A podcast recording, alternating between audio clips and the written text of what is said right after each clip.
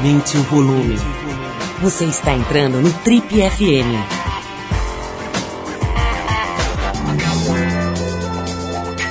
Oi, eu sou o Paulo Lima e a gente está começando mais um Trip FM, o talk show da revista Trip. São 33 anos de entrevistas, reflexão e boa música. Nossa convidada de hoje é uma das principais protagonistas da luta para acabar com a violência contra a mulher. Paulistana formada em Direito pela PUC e mestranda em Direitos Políticos e Econômicos pelo Mackenzie desde 2003, ela é promotora de Justiça do Ministério Público do Estado de São Paulo. No MP Paulista faz parte de diversos grupos que combatem a violência doméstica e contra a mulher, atuando não apenas na assistência à vítima e no resgate da sua autoestima, mas também na recuperação do agressor.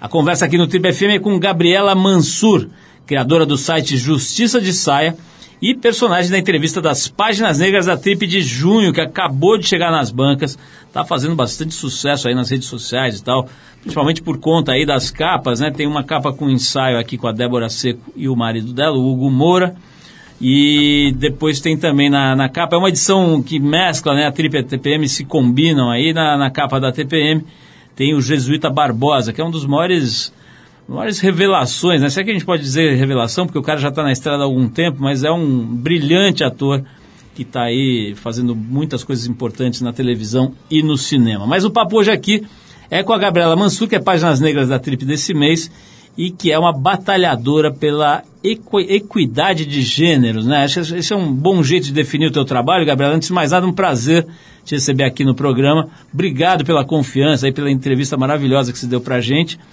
E me conta aí, me conta um pouquinho, assim, quer dizer, é, é, correto dizer que você é uma batalhadora pela equidade de gêneros, pela igualdade entre os gêneros? Olha, eu me sinto. Primeiro, eu queria agradecer também o convite, a entrevista e cumprimentar a todos os ouvintes e as ouvintes aqui do, do programa de hoje.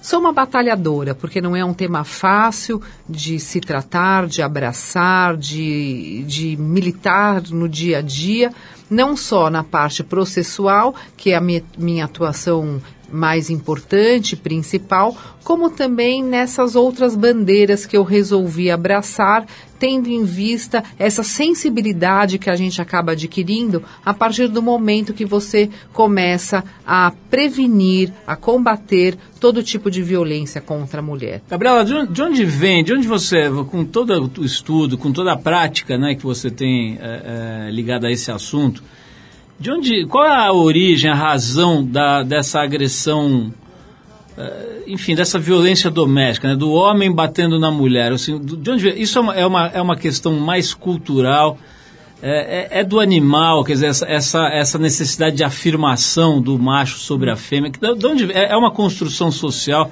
qual é a tua análise sobre isso? Eu, eu reputo a uma construção social, sim. Eu não gosto de falar de aspectos biológicos, porque você, de certa forma, estaria justificando uma violência contra a mulher. Eu acredito muito na construção social. A mulher, desde a da evolução da humanidade, ela é a, é a ela é dado o papel de ficar em casa, o aspecto do cuidado com a família, com os filhos. Então, ela não tem um trabalho externo. E o homem, ele sai para trabalhar trabalhar e acaba tendo aí o domínio de um espaço público e a mulher é reservado esse espaço da casa, o espaço privado.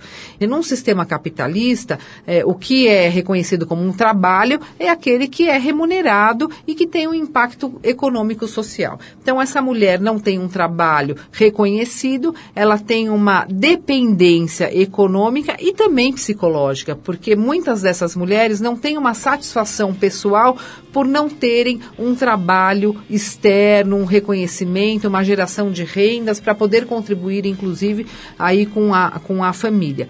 E essa dependência econômica e psicológica faz com que a mulher se submeta a alguns, eh, não só desejos, como alguns comportamentos do homem mais violentos, mais agressivos, mais manipuladores e aí acaba surgindo a violência doméstica. Então, eu acredito que a violência doméstica está muito ligada a essa desigualdade e essa violência de gêneros, estereótipos de gênero. O, o Gabriela, a gente teve recentemente aqui é, uma, uma, visita muito legal do Sérgio Guizé, hum.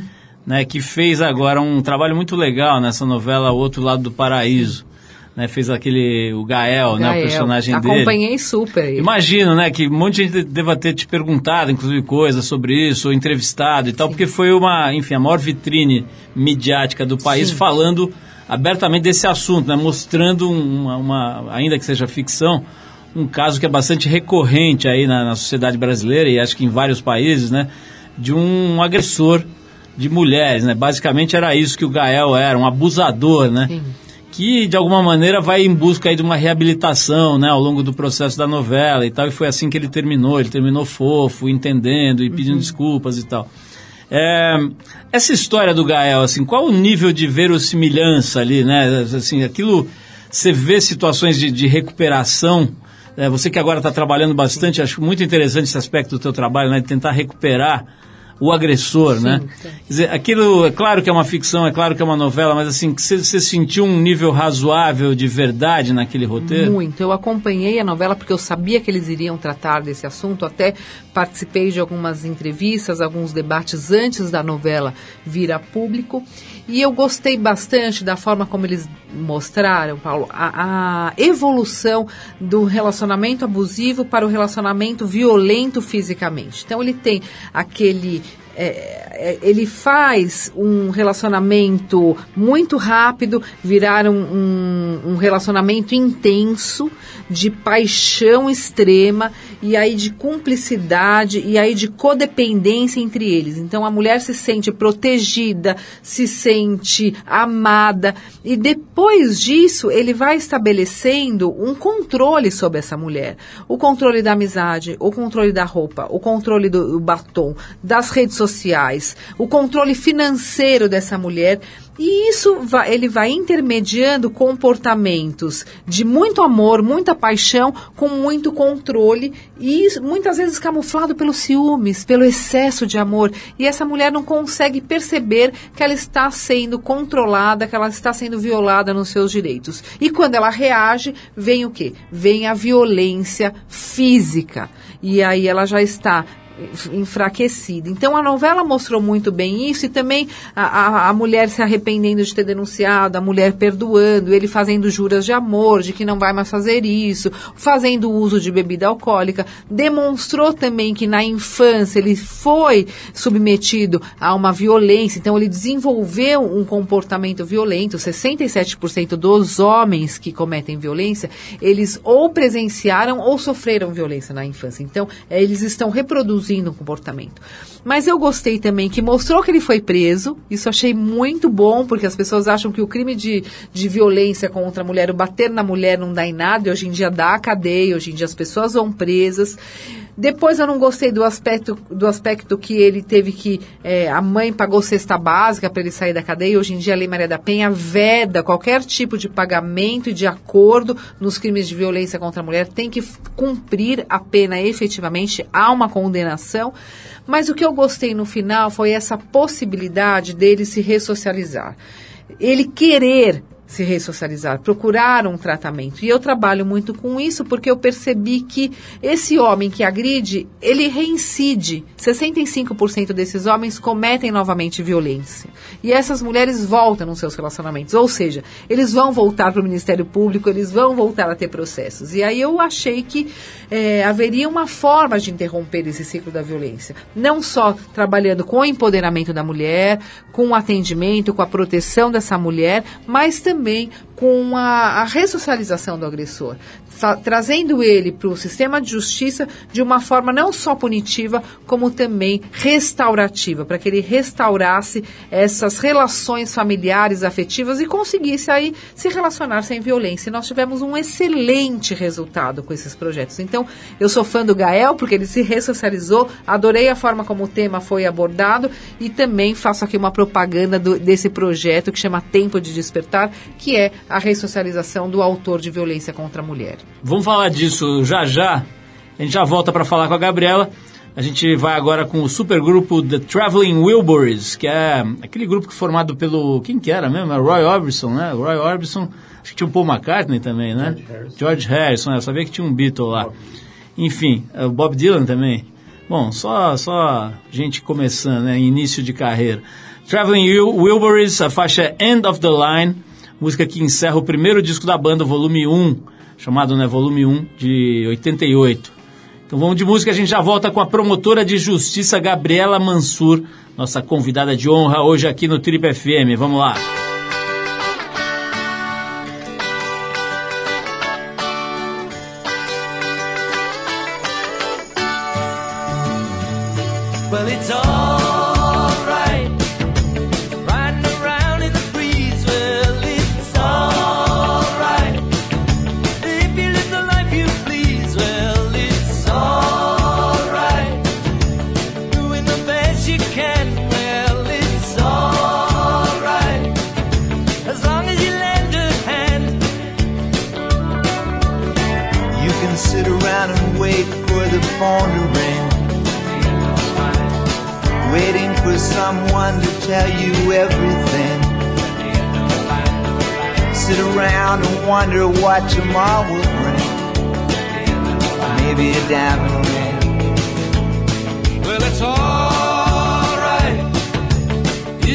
see you around.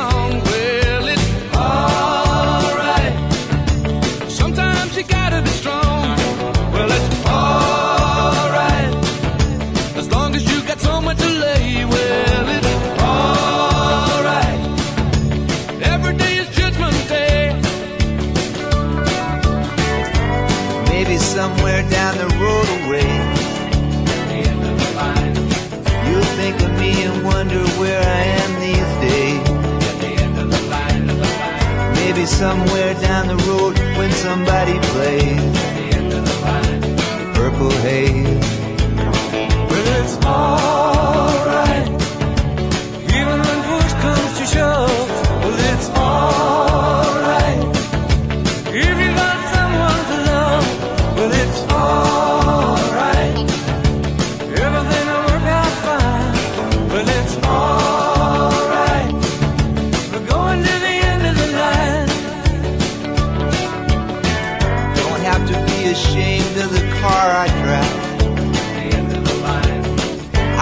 glad to be here, happy to be alive.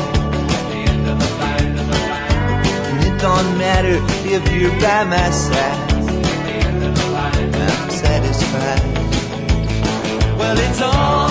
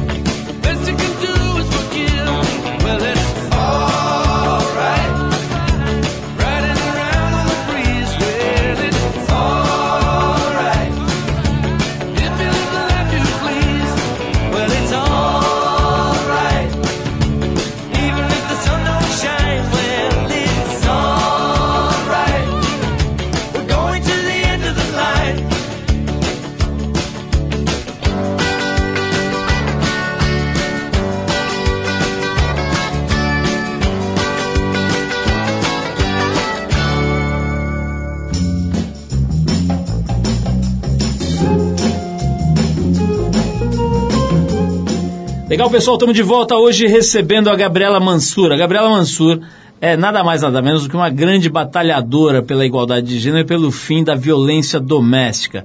Ela é promotora de justiça do Ministério Público do Estado de São Paulo e tem uma atuação muito interessante tentando elucidar, tentando esclarecer, tentando é, é, fazer justiça, né, com relação, em especial, a essa questão da violência doméstica. Gabriela, vamos, vamos antes de, de mais nada, a gente explicar um pouco para o ouvinte, né, o que, que é exatamente, como é que você define exatamente, a, o, o tipifica, né, para usar, usar o arrazoado Não, forense. Está bem no, no Então, processo penal. É, como é que a gente define assim o que, que é exatamente violência doméstica? É qualquer ato que constranja, humilhe, cause dor, sofrimento e que a mulher seja obrigada a fazer algo que ela não queira, inclusive do aspecto sexual. É qualquer violação aos direitos das mulheres quando há ou uma relação íntima de afeto, como por exemplo, marido com mulher, namorado com namorada, companheiro com namora com companheira, ex e os respectivos ex. Quando há as, um, a moradia conjuntas, pessoas estão no mesmo espaço físico e por conta dessa moradia conjunta há a agressão do homem contra a mulher, ou quando também há relações de, parentesco, por exemplo, o irmão com a irmã, o pai com a filha, o padrasto com a enteada, é por exemplo. necessariamente o homem contra a mulher? Quer dizer, hoje- necessariamente homem contra mulher. A violência doméstica baseada no gênero, que é protegido pela Lei Maria da Penha, é a violência do homem contra a mulher, porque há aí uma implicitamente o caráter de vulnerabilidade e de subordinação, como nós havíamos falado, dessa eh, formação cultural e histórica do homem em relação à mulher. Você imaginar, por exemplo, uma situação de dois homens que vivam juntos ali e tal, quer dizer, e houver uma agressão eh, de um ao outro. Mas numa relação Numa relação- homoafetiva, exato. há aí uma, um- uma divergência jurisprudencial em relação à aplicação ou não da Lei Maria da Penha. Há pessoas que falam que não, que biologicamente são homens e a lei só se aplica para as mulheres, sejam mulheres biologicamente ou por uma questão de gênero. Então, para as mulheres trans se aplicaria a Lei Maria da Penha. Mas há entendimento que é o majoritário e que pode se aplicar sim quando há essa relação de subordinação numa relação homoafetiva, que é aí o meu entendimento, inclusive. Gabriela, uma pergunta que eu, eu mencionei isso aí antes da gente tocar o Traveling Wilburys aqui. É, como é que muda, se é que muda, essa a questão da violência doméstica nas camadas sociais? Né? É muito diferente, a- acontece menos entre as pessoas ricas, mais entre as pessoas pobres. Como é que é, É isso daí? diferente, é diferente. Eu, ah, até fazendo esse gancho, foi importante você falar. A questão do Gael, ela trouxe também à tona a violência contra a mulher e a violência doméstica nas camadas mais altas da sociedade. Mas é muito camuflado. As mulheres têm vergonha de denunciar, muitas vezes elas têm medo pelo aspecto de poder econômico desses agressores e também muitas vezes elas são desacreditadas, elas falam, ah, é, tá apanhando por quê? Ou tá sofrendo violência por quê? Por causa do dinheiro, etc. E quando elas vão denunciar é porque ou a mulher quer dar um golpe, ou ela quer aparecer, ou ela quer se vingar de, eh, às vezes, uma relação extraconjugal num casamento em, em pessoas de classe média alta e classe alta. Porém, hoje em dia esse quadro está mudando. As mulheres ricas, as mulheres escolarizadas estão denunciando porque as próprias mulheres das camadas mais simples estão inspirando, estão mostrando a força da lei e a necessidade de denunciar para essas mulheres das classes mais elevadas. Já nas camadas mais pobres, as pessoas mais pobres, essas mulheres sofrem mais violência sim, até por uma questão eh, de educação do que é violência contra a mulher ou não e elas também não têm tantas informações contra, como as mulheres da- das camadas mais ricas. Então, elas vão na delegacia, às vezes elas não são atendidas, elas não têm uma pessoa que está acompanhando, muitas vezes elas são desacreditadas. Ah, não, uma briga de casal, volta para casa, perdoa, etc. Esse quadro está mudando, mas ainda há um pouco do preconceito da violência contra a mulher, principalmente nas delegacias, e é um problema aí que nós temos que enfrentar e estar preparadas para essas críticas há mais violência na classe menos privilegiada, mas a gente tem que entender que a violência contra a mulher não tem classe social. Gabriela, nos países ditos mais civilizados ou mais avançados, ah, como é que é? Cai o nível da, da, da violência doméstica? Sei lá, vou pegar, vamos pegar os países nórdicos aí, numa Suécia, por exemplo, existe isso, existe mais, existe menos. Cai Você o conhece? nível, cai, cai um pouco o nível. Porém, o que, que muda? A forma como é punido, esses, como eles são punidos. Se há uma punição é, rigorosa, se há uma lei com penas altas, com mecanismos de proteção dessa mulher, isso funciona muito. Então, independentemente do país ser super desenvolvido ou em desenvolvimento, ou um país ainda subdesenvolvido, o que muda é a, a existência de uma lei e a efetividade dessa lei. Te dar o exemplo do Brasil. O Brasil, a Lei Maria da Penha é a terceira lei considerada, a terceira lei mais moderna do mundo em relação a, ao combate à violência contra a mulher. Ela é utilizada, inclusive, em Harvard, nas faculdades, nas universidades americanas. Porém, o Brasil é o quinto país do mundo com maior índice de violência. Agora, salvo engano, na entrevista da Trip, eu acho que eu li, se eu não me engano, que eu já li faz tempo, eu li bem antes da revista ser feita, né, ser concluída, é, mas você fala alguma coisa no sentido de que a lei é mais moderna do que o sistema brasileiro, Sim, né? Muito sim. moderna para o sistema brasileiro. Explica isso um pouquinho. Exatamente. A, a efetividade da lei ainda deixa muito a desejar. Nós não temos todo o aparato necessário para que essa lei funcione da forma como tem que funcionar. Varas especializadas, promotorias especializadas, delegacias 24 horas por dia, o atendimento prioritário da mulher em situação de violência e toda a articulação da rede, que as, são as secretarias, os serviços prestados a essa mulher, porque muitas vezes ela não quer denunciar o cara para prender. Ela quer o quê? Uma assistência, um atendimento psicológico, um tratamento da saúde física dela que está abalada também. Ela quer um trabalho, ela quer colocar os filhos na creche, ela quer resgatar a autoestima. Então, tudo isso a gente faz nesses trabalhos do, no Ministério Público do desenvolvimento de projetos, não só atuando na parte processual do processamento, da punição do agressor, que é importante, mas que por si só não resolve a violência contra a mulher. Ela quer outras coisas, ela quer resolver a vida dela.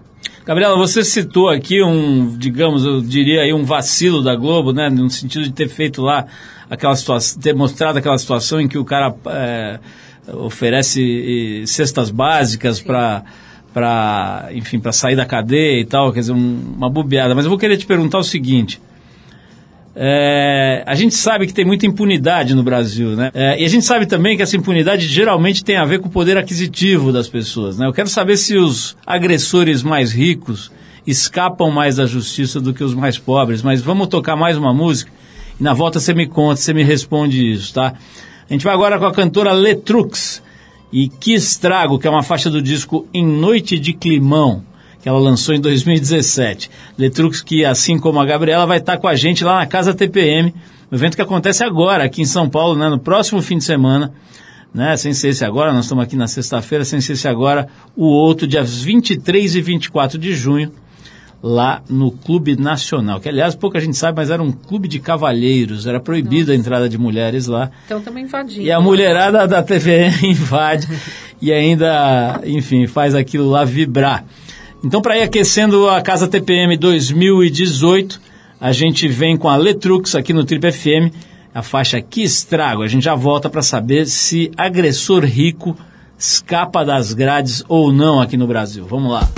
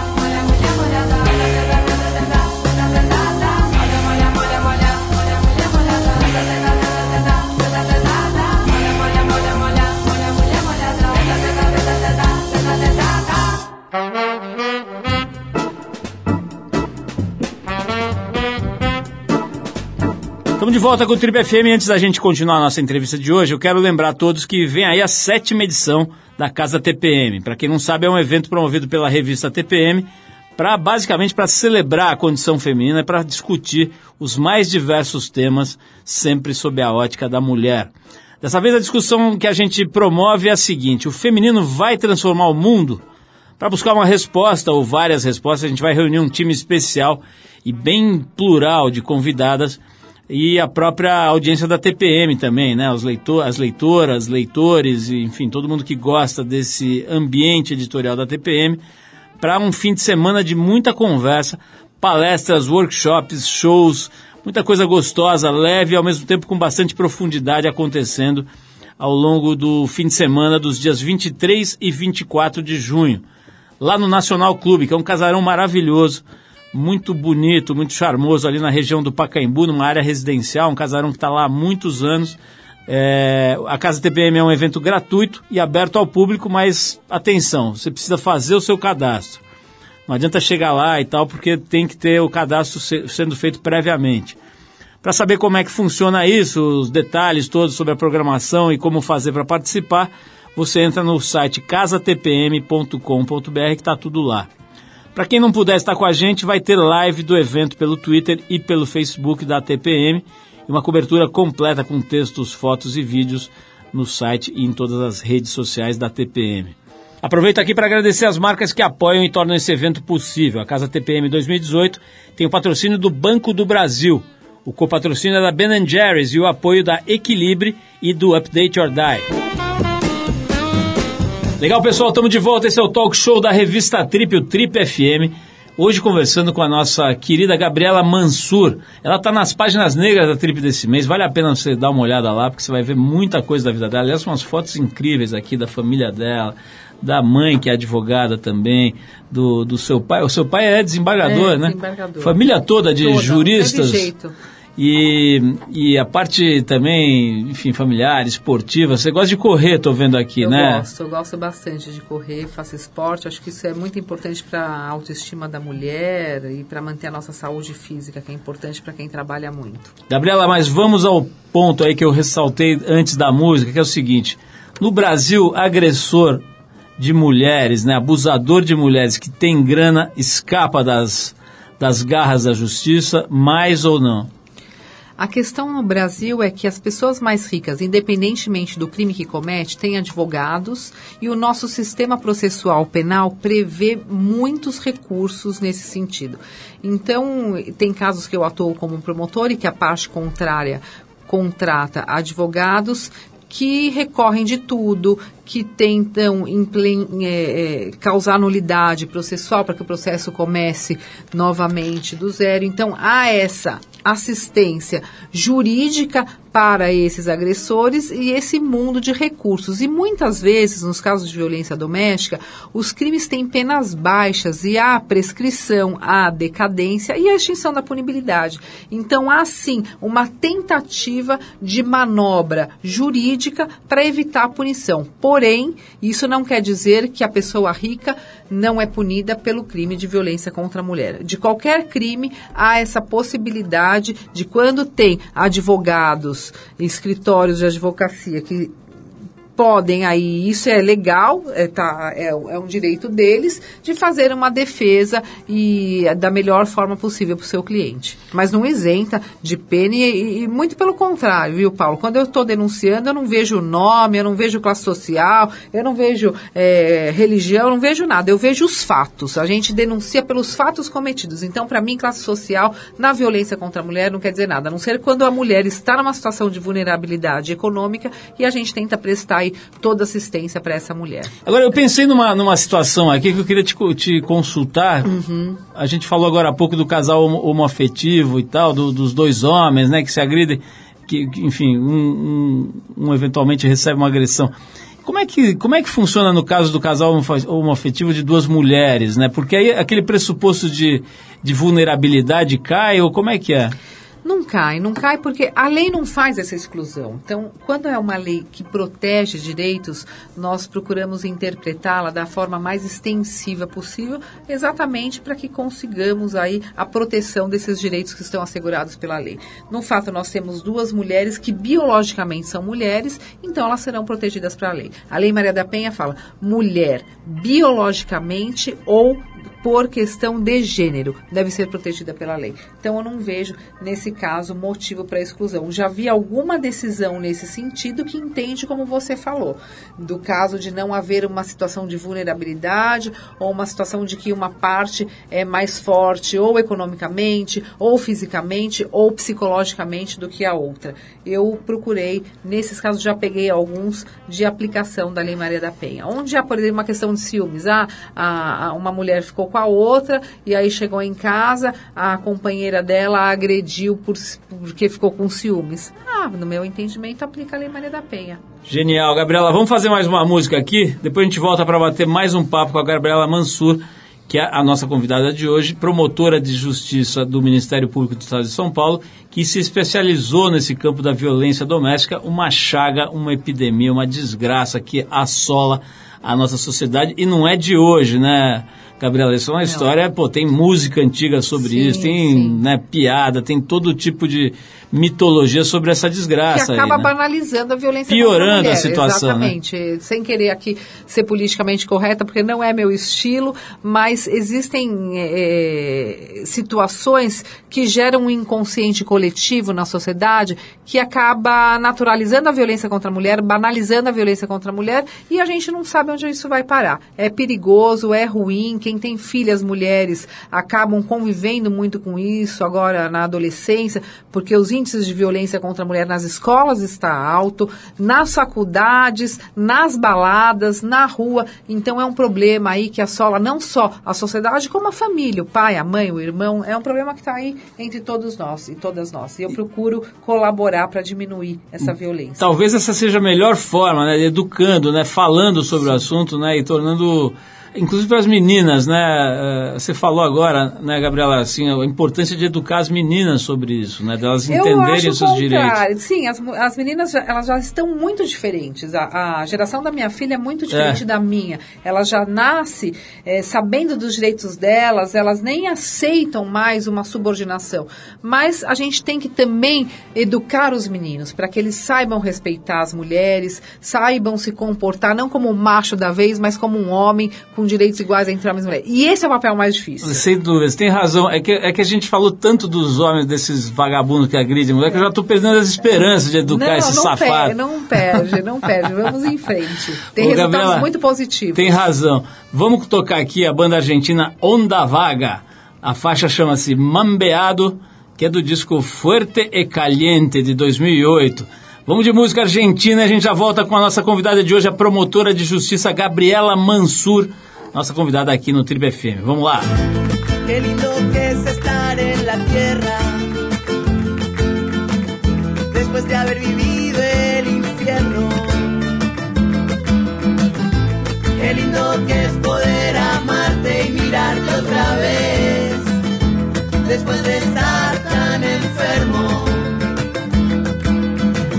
Qué lindo corazón que estás acá y acá latiendo desenredes los ojos.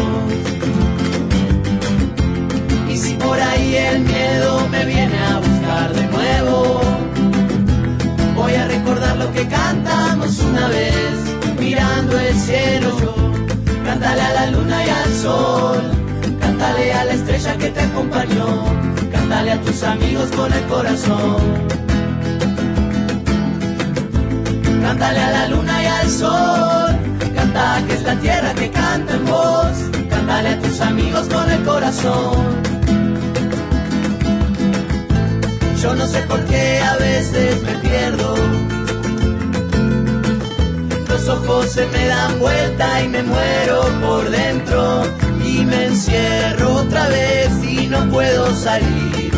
Ay, ay, ay, ay, ay, ay. No puedo ver lo lindo de cada momento. Que a veces no me le animo al niño que llevo dentro. A veces pienso que están mal algunas cosas que siento. Pero basta ya de eso, echa pa' afuera y bye bye boom.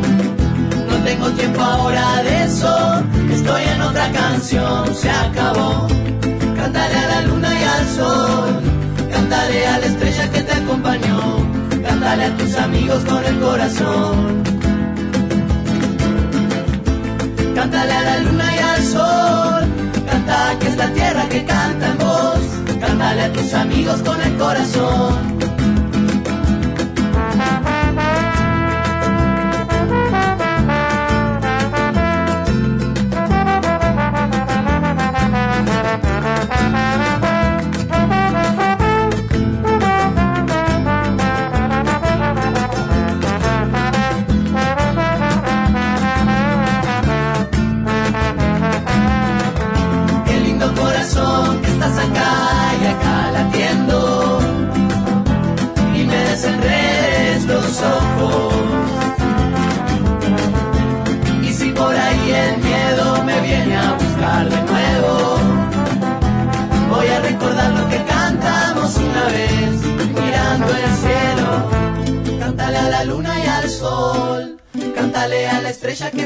Acompañó, cántale a tus amigos con el corazón. Cántale a la luna y al sol, canta que es la tierra que canta en voz, cántale a tus amigos con el corazón.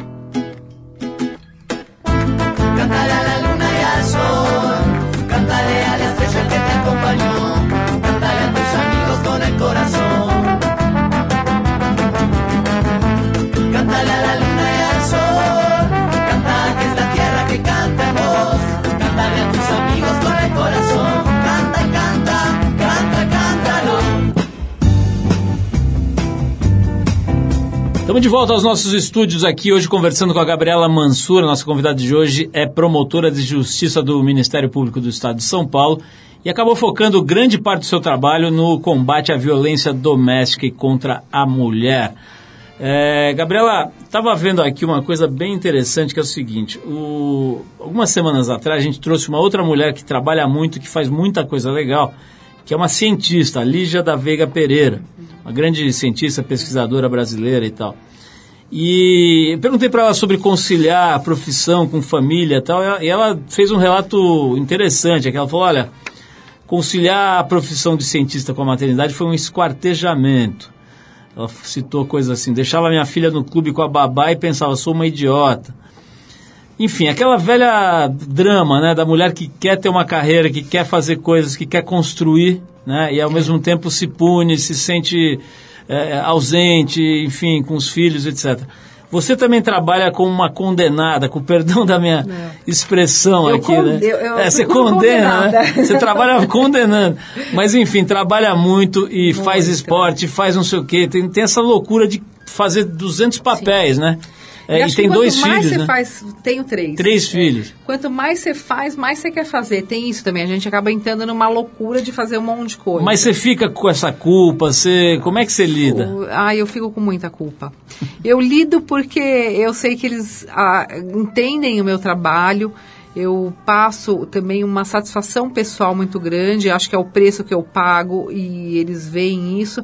Mas é duro, não é fácil. Eu também me sinto muitas vezes assim crucificada, é, criticada. Às vezes eu fico com saudades deles, ou entra alguma criança na minha sala e eu vejo a criança brincando, eu falo, poxa, cadê meus filhos? É, não é fácil conciliar, mas o que, que eu, assim, uma dica que eu dou para as mulheres e que eu acabei aprendendo, da gente não se exigir ser 100% sempre. Eu quero ser a melhor mãe 24 horas por dia, a melhor promotora 24 horas por dia, a melhor esposa, a melhor tudo. Não, a gente vem com essa cobrança social de que a mulher tem que dar conta de tudo. A gente não precisa dar conta de tudo. Tem dias que eu não vou ser uma boa mãe porque ser ausente, vou, não vou estar presente em determinados momentos, mas eu vou ser uma super promotora porque eu vou estar naquele caso que eu lutei, que eu quero fazer na audiência. E tem dias que eu não vou estar tão bem na, na promotoria, eu vou fazer o básico, mas vou ficar mais tempo com meus filhos. Então a gente vai tendo, fazendo essa, essa compensação com nós mesmas. Eu acho que isso é uma, uma forma que me alivia um pouco. Então, eu trabalho muito durante a semana, chega final de semana, eu fico muito dedicada para eles. Tem uma coisa que atrapalha muito, até uma reclamação dos homens. Celular, WhatsApp, se parece que você não desliga, porque aí a vítima te, te pede ajuda, aí é uma colega que a gente tem agora um grupo de WhatsApp entre promotoras e procuradoras de justiça que a gente vai se falando. Então, parece que você entra naquele mundo e não consegue sair. O celular é um problema. Ô, ô, e, o, e o casamento, como é que é para a mulher que trabalha pesado como você? Como é que faz para conciliar? Porque tem isso também, né? tem mais esse papel, né? tem uns 25 papéis. Né? A TPM, que a gente publica aqui há 17 anos, essa é a grande questão, É a né? grande questão. É, assim, como é que faz para a mulher poder ser tudo o que ela pode ser, né? Ela só vai conseguir se ela tiver um cara que acompanhe, que admire, que respeite essa escolha dela. Porque se ele quiser uma mulher que tem horário para chegar em casa, que quer que a mulher esteja sempre presente, essa mulher não vai conseguir. Aí é uma escolha dela. Ou ela vai ser mais ou menos na carreira sempre e vai ser, vai ter um super casamento legal, estando cumprindo aquele papel que nessa é uma escolha dela ou não. Eu sou sincera, eu não vou ser feliz sendo mais ou menos a minha profissão, eu já deixei isso bem claro, eu não tenho vergonha de falar isso. Eu não me satisfaço só sendo mãe e esposa e mais ou menos promotora. Eu quero ser o melhor que eu posso ser no Ministério Público como promotora, porque é assim que eu vou ajudar as mulheres. É assim que eu vou enfrentar as críticas, o preconceito, a discriminação e a violência contra a mulher. Então eu tento conciliar, mas as pessoas já sabendo que eu sou apaixonada pelo que eu faço e se me tirar isso, eu vou ser uma péssima mulher porque eu não vou ser feliz. Eu sou uma pessoa alegre, eu sou uma pessoa brincalhona e quando eu tenho algum problema no trabalho, eu fico mais triste, eu fico mais introspectiva, então todo mundo já sabe. São escolhas. Eu também falo, se ele quiser, claro, eu não vou falar, se quiser ficar comigo, você fica desse jeito. Não, é assim, eu- a gente dá assédio de um lado, assédio do outro, mas vai tentando. Não é fácil, há momentos de crise, há momentos que você deixa de fazer alguma coisa assim para estar com o marido, para estar com a família, e perde alguns momentos, mas é, toma lá da cá. Você é briguenta, Gabriela? Sou.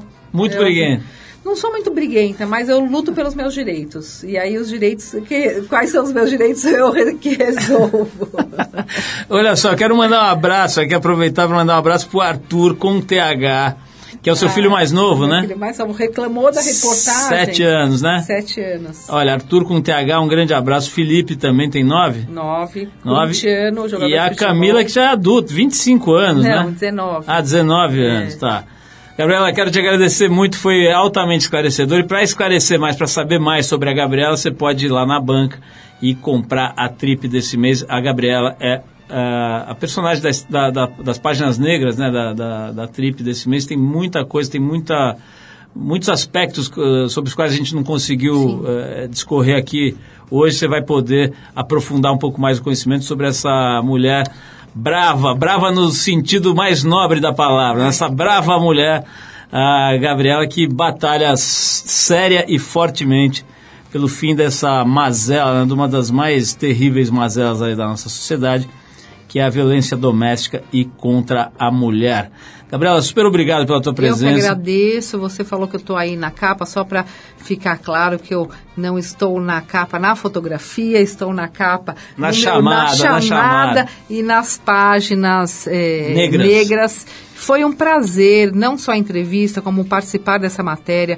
A Trip é uma revista que me acompanha aí há algum tempo, porque eu sou fã, sou leitora da revista, não só da Trip, como da TPM. Acho que vocês atingem aí um público de todas as idades e um público que quer ver a transformação e a o fim do preconceito, da discriminação contra a mulher, contra a comunidade LGBT e por aí vai. Genial, genial, Gabriela. Obrigado pelas suas palavras sobre o nosso trabalho. A gente realmente se esforça aí para derrubar todo tipo de preconceito, de muro, de burrice, né, de Exatamente. ignorância que infelizmente graça por essa nossa terra. Eu vou encerrar o papo com a Gabriela com o North Mississippi All Stars. A faixa é Met Me in the City, música do disco Polaris. É isso, Polaris de 2003. Mais uma vez, se você gostou da conversa com a Gabriela, vai lá e dá uma geral no trabalho dela, acessando não só a, a trip desse mês, né, que está nas bancas, mas também o site da Gabriela, que é o justiçadesaia.com.br. Obviamente não tem o cedilha, né, então fica justicadesaia.com.br. E também pode encontrar com a Gabriela no próximo fim de semana, dias 23 e 24 de junho, lá na Casa TPM. Ela vai estar com a gente lá e para participar você entra lá no casatpm.com.br e faz a sua inscrição. Gabriela, mais uma vez parabéns. Imagina, Obrigado pelo, pelo teu trabalho importantíssimo, fundamental para que essa sociedade consiga evoluir. Eu te espero lá na Casa TPM, a gente se encontra lá. Estarei lá, maior prazer. E vamos ouvir juntos aqui North Mississippi All Stars, a faixa Met Me in the City. Vamos nessa.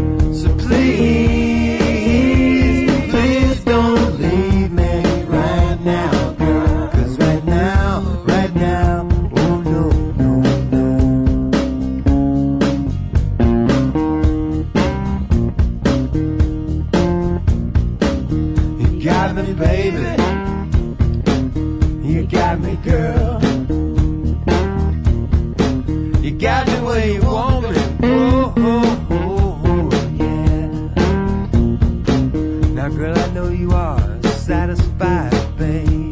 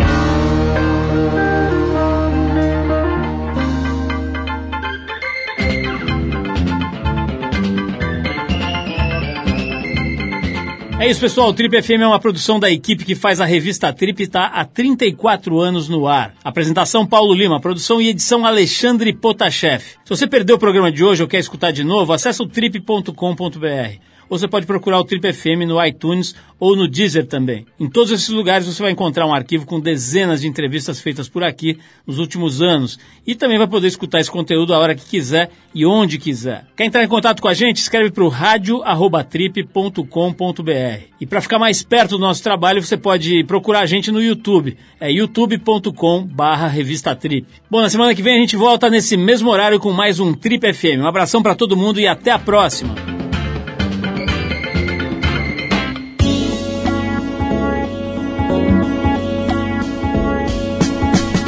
Você ouviu Trip FM.